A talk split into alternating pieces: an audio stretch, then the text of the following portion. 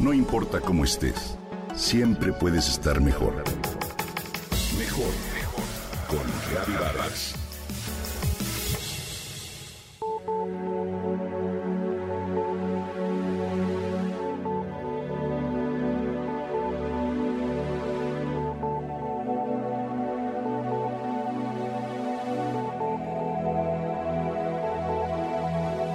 Hasta ahora, no he conocido una sola persona que se haya arrepentido de haber dedicado su tiempo, su energía, su dinero o su vida a este tipo de terapia.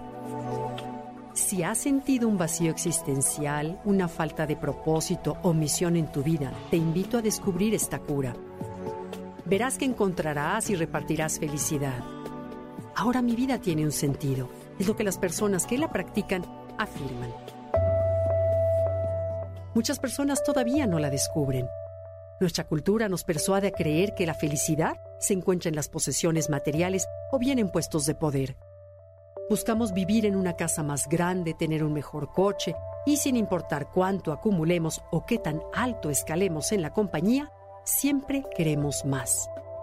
Así funciona el ego, ese ente insaciable que vive dentro de nosotros y siempre quiere más. Solo que el alma no se contenta con las cosas materiales. La terapia entonces que te propongo se trata de salir un poco de nosotros mismos y utilizar nuestros talentos para ayudar a los demás. Al practicarla sentimos una descarga de euforia acompañada de endorfinas, seguida por un sentido de calma y plenitud. Mi querida amiga Carmelina Ortiz Monasterio, que en paz descanse, decía que la palabra servir viene del vicio de ser. Al servir, descubres que en efecto hacerlo se convierte en un vicio, porque dar de ti hace sentirte valorado, útil, lo cual es sinónimo de sentirte gozoso.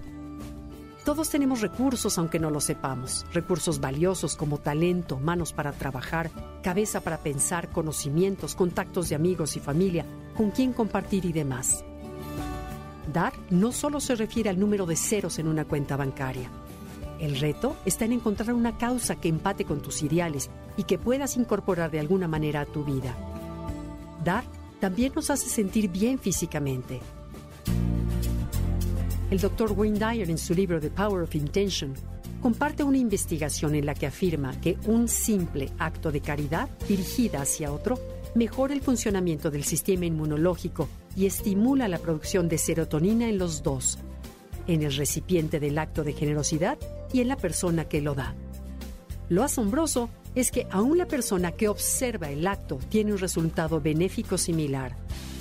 Así que todos los involucrados, el que da, el que recibe y el que observa, se une de manera positiva.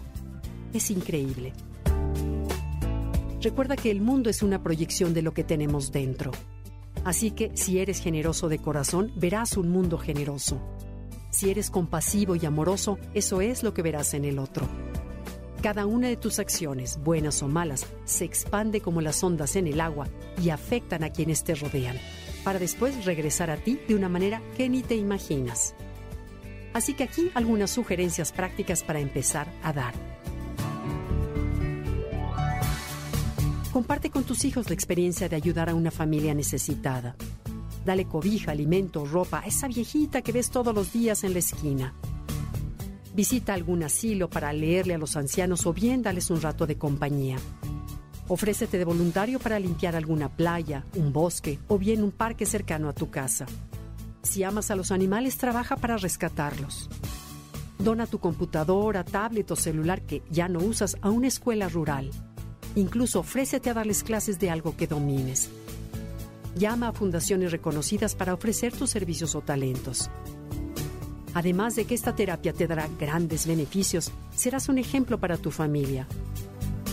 Cuando hacemos que otra vida sea mejor, hacemos que nuestra propia vida sea mejor.